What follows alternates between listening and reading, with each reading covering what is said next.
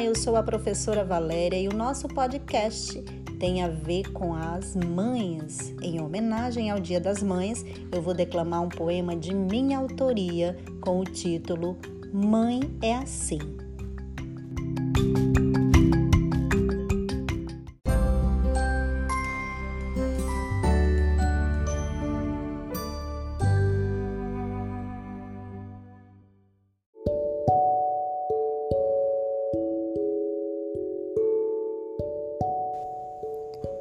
Sim, ela é assim, uma flor que desperta perfumando o jardim. Sim, ela é assim, intensa e dedicada, sem medo de nada. Sim, ela é assim, exagera, chora e ri, e dela ainda há muito que descobrir. Um dia ela é sol, no outro é lua, tem os dias de ventania e os de calmaria Sim, ela é assim, cheia de mania. Tem mãe de todo jeito: mãe tia, mãe pai, mãe vó. O importante é o amor e a sensação de nunca estar só. Sim, ela é assim.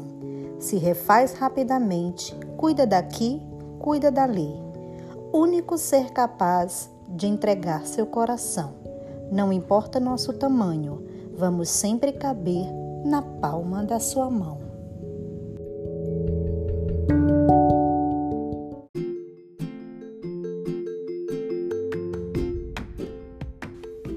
Espero que vocês tenham gostado.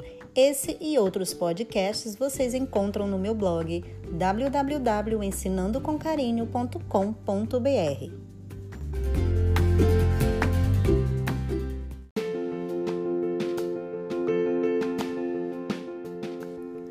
Olá, eu sou a professora Valéria e o nosso podcast de hoje é muito especial.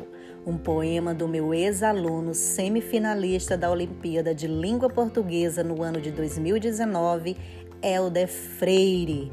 E o poema tem o título Caldeiras Adormecidas.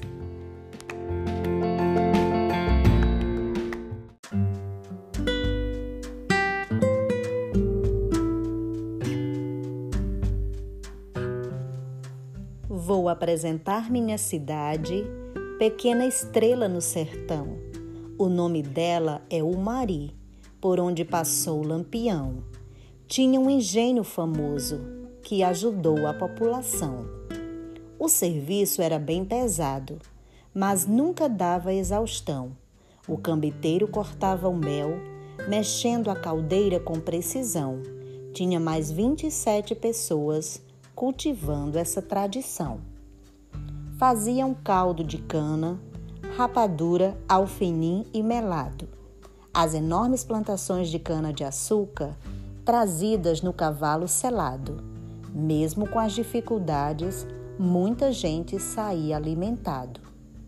Eu não vivi o engenho, mas ouvi muitas histórias. Posso ser só um menino, mas está gravado aqui na minha memória que a cultura de subsistência desenhou essa trajetória. Aqui não existia riqueza, nem escolha do freguês. Zé, Antônio e Joaquim, todos tinham sua vez. Feliz aquele que comprasse e pagasse de uma vez.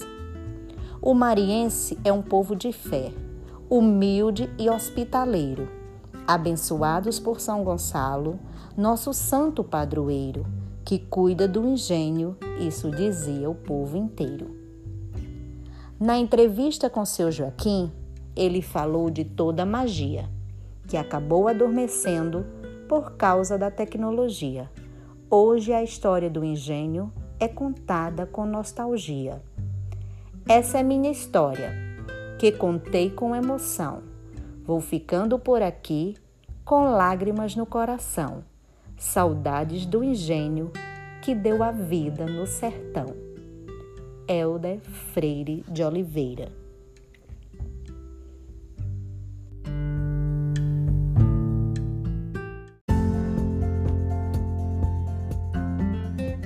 Deu para perceber que o Helder tirou as palavras lá do fundo do coração de tudo que ele vivenciou para construir esse poema, não é mesmo? E que tal agora a gente fazer uma reflexão sobre esse gênero textual poema que é tão cativante? É só você ouvir e se encantar.